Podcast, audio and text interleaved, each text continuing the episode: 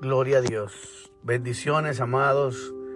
Eh, un abrazo a todos los hermanos y hermanas, amigos y amigas que cada día comparten con nosotros estas enseñanzas de su podcast Edificando sobre la Roca. Gracias una vez más por dedicarnos su tiempo. Le pedimos que por favor aquellos que están escuchando estos audios, a todos ustedes que les ha sido de gran bendición, vayan donde dice seguirnos, ahí en su plataforma donde usted lo escucha, sea Spotify o cualquiera de las plataformas, denle a seguirnos para que podamos seguir creciendo y además para que también las notificaciones te lleguen a ti cada día de los estudios que cada día nosotros elaboramos con amor para ustedes. Aleluya. Hoy queremos seguir hablando de la parte de ¿Puede el hombre pactar con Dios? de la serie Herejías Destructoras. En Eclesiastés capítulo 5 versículo 2 dice, el libro de Eclesiastés 5 verso 2 dice, no te des prisa en hablar, ni se apresure tu corazón a proferir palabras delante de Dios, porque Dios está en el cielo y tú en la tierra. Por lo tanto, sean pocas tus palabras. Bendito sea el Señor. Oiga bien, dice aquí claramente, no te des prisa en hablar, ni se apresure tu corazón a proferir palabras delante de Dios. Porque Dios está en el cielo y tú en la tierra.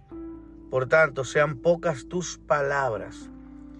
Esta palabra, este texto de Eclesiastes 5, versículo 2, nos da a entender cómo Dios nos pone claro a nosotros los seres humanos.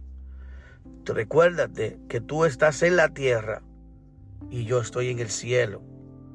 Jesús en una ocasión dijo esas mismas palabras de otra forma.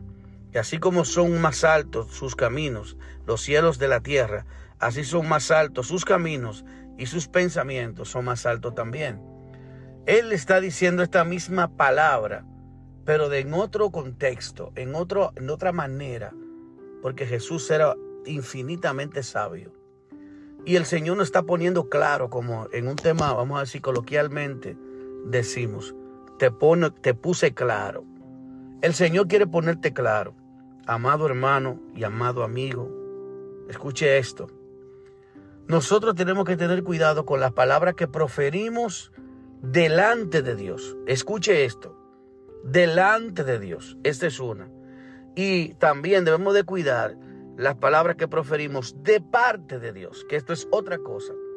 Hay gente que dice, así te dice el Señor, usted está tomando o está, está diciendo, escuche bien, palabras que está usted queriendo decir, que esa palabra que usted está diciendo se la ha puesto Dios a usted.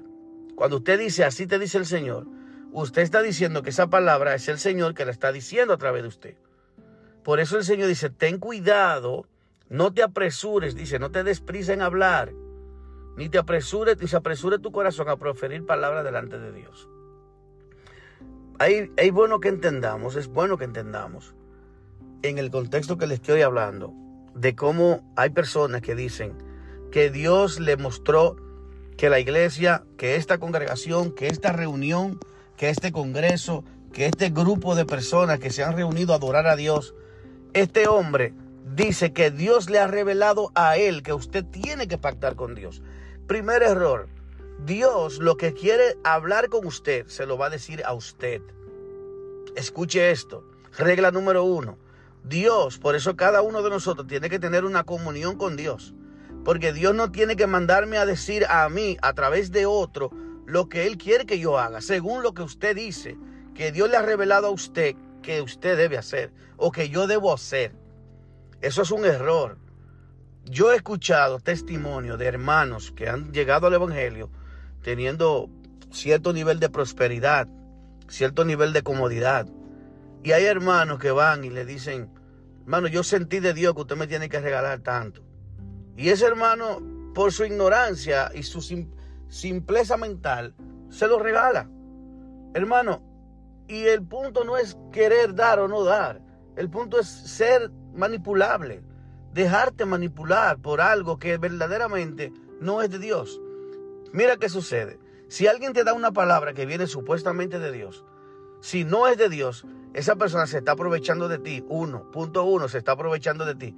Punto dos, no es Dios que está hablando y por lo tanto Dios no está comprometido a bendecirte porque Dios no fue que te dijo.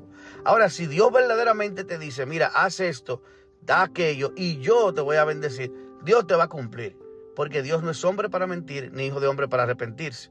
La Biblia dice que no pasará una tilde de su palabra sin que se cumpla.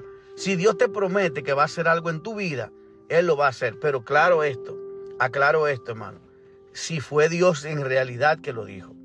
Dios no está comprometido con lo que otros digan, que dice Dios que dijo, cuando Dios no lo dijo. Entonces, si Dios no dice algo, el Dios Todopoderoso no está comprometido con esa palabra que esa persona dijo. Por lo tanto, tú que estás dando para que Dios te bendiga, escuche esto, que a veces damos también para que Dios nos bendiga. Damos para que Dios nos prospere. Porque hay dos puntos malos. El punto malo del otro, que quiere manipularte y manipular lo que, que Dios le dijo. Pero el punto malo tuyo es que tú quieres eh, comprar a Dios. Que tú quieres extorsionar a Dios. Como si, si yo se lo doy, pues entonces Dios me va a bendecir. Entonces Dios me va a dar mis caprichos, mis peticiones van a tener un mejor lugar en la, en el, delante de Dios. Dios no va a acelerar el proceso con nadie. Si Dios determinó que tú vas a lograr, tú vas a llegar a algún lugar en un determinado tiempo y espacio, Él no va a acelerar el proceso contigo. Dios sabe en su infinita sabiduría el día que Él determinó que tú llegues, que tú lo logres, que tú lo alcances, ese día lo vas a lograr. Dios no va a acelerar los procesos. El Dios que yo conozco, el Dios de la Biblia, no busca atajos. Los atajos son símbolos de que no son de Dios. Porque Dios exactamente ha determinado muchas veces cierto camino, aunque sean difíciles. Mire la historia de José. José pasó por cárcel, le fue vendido por sus hermanos, fue dos veces vendido de un, de un lugar a otro como esclavo, de un, de un amo a otro. Después de esto volvió a la cárcel y esto era parte del plan de Dios. Al final, cuando José llegó a ser casi segundo luego de Faraón, le dijo a sus hermanos, fue el propósito de Dios. No fueron ustedes que me quisieron vender, fue Dios que lo provocó para que yo llegara aquí, para preservar la vida de ustedes y de millones de personas. Porque de José, de esa sabiduría que Dios le dio y de ese, de ese plan de, de estratégico de administración que él creó en Egipto, millones de personas se beneficiaron y no murieron del hambre. ¿eh? Porque las personas de todas las ciudades aledañas iban y de los países aledaños iban a comprar grano en Egipto. Y eso provocó que Egipto creciera económicamente y se fundamentara como la mayor potencia en ese tiempo. ¿Por qué? Porque tenía suficiente grano para, para vender y para su propio mantenimiento. Entonces, vuelvo en el punto para caer exactamente donde estamos. Esas personas que utilizan esa voz tan eh, manipuladora y aparentemente casi sugestionándote, que Dios le mostró que esta iglesia tiene que pactar. Eso no es así. Si Dios me muestra que yo, primero Dios no va, Dios no me va a mostrar pactar, porque el pactar con Dios no es bíblico ni es de Dios. Pero si Dios tuviera que decirme algo, Dios me lo va a decir a mí. Dios tiene que decírmelo a mí. Desde hoy te digo, si tú no lo sabías, cada vez que Dios quiera decirte algo, Él primero te lo tiene que decir a ti. Dios puede usar a otro para confirmarte lo que ya Él te ha dicho. Si esa persona te dice algo nuevo que Dios no te ha dicho, pues entonces tienes que estar muy, muy, muy alerta y esperar confirmación de Dios. Muy de Dios. ¿Por qué? Primeramente debemos de estudiar, amado, las escrituras. Eso de pactar con Dios, eso no es de Dios. Tú no puedes extorsionar a Dios.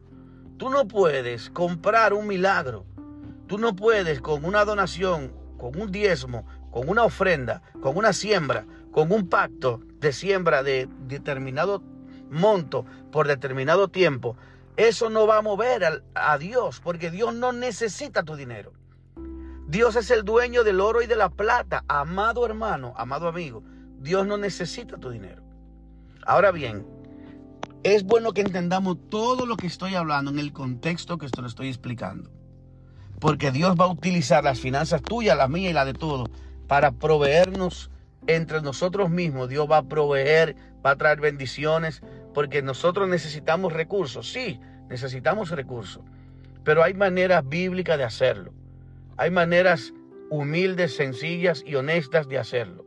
No como muchos. La Biblia dice, inclusive cuando habla de los, de los ministros, dice que no sean codiciosos de ganancias deshonestas.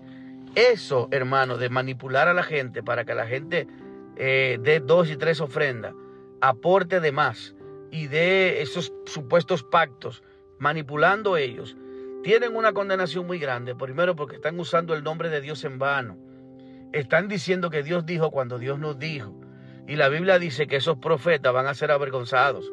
Que en algún momento, cuando estén delante de Dios, Dios le va a decir, Señor, no profetizamos en tu nombre. Y el Señor le, dijo, le dirá, nunca te conocí. ¿Por qué? Porque hay gente que está diciendo que es profeta. Amado, yo no escucho emisoras, yo no escucho muchos programas. ¿Por qué? Porque yo tengo 26 años viviendo al lado del Señor, en viviendo este evangelio, predicando este evangelio, luchando por este evangelio. Hermano, yo no soy nada e, especial. Yo sé que hay gente que tiene más tiempo que yo en el Evangelio, que somos luchadores, que amamos a Dios con integridad, con honestidad, que no nos importa el dinero suyo, que no nos importa una paja de suyo, como Moisés le dijo, no quiero, como le dijo Abraham, no quiero nada de ti, porque, para que después no diga que yo me enriquecí con, me enriquecí con, con lo que tú me diste, cuando le dijo al rey de Sodoma, no le, no le tomas ni una pezuña, le dijo el Señor. Y él se lo dijo a sí mismo, yo no tomaré nada de ti para que no digas que tú me enriqueciste. Así mismo a mí no me gusta tomar nada de nadie, ni siquiera dádivas. Me da trabajo recibirlo, pero entiendo que en algún punto la Biblia también dice que cuando nos dando es como se recibe. Hay momentos que tú estás en la posición de dar y hay un momento que estás en la posición de recibir. Y quiero que usted lo entienda. Hay que ser humilde. Dios también te enseña a ser humilde, porque hay momentos que tú no puedes dar pero tú estás en una posición de recibir. Y cuando alguien te quiere bendecir, tú tienes que recibirlo. Porque así como tú has sido de bendición para otros, Dios va a usar a otros para bendecirte a ti. Esto es una cadena, hermano. Es que Dios, dice la palabra de Dios, que Dios nos bendice para que no haya necesidad entre el pueblo. Para que podamos compartir, dice la Biblia, que Dios quiere que tengamos siempre en todas las cosas lo suficiente. Oiga bien esto, Dios desea que tú y yo tengamos siempre en todas las cosas lo suficiente. ¿Para qué? Para que podamos compartir con los que padecen necesidad. Si yo tengo 10 pesos y yo veo que usted, de esos 10, yo puedo darle dos que le pueden hacer una gran diferencia para usted, yo lo voy a hacer. Yo lo voy a hacer. Pero yo también he, he visto la mano de Dios cuando Dios me ha dado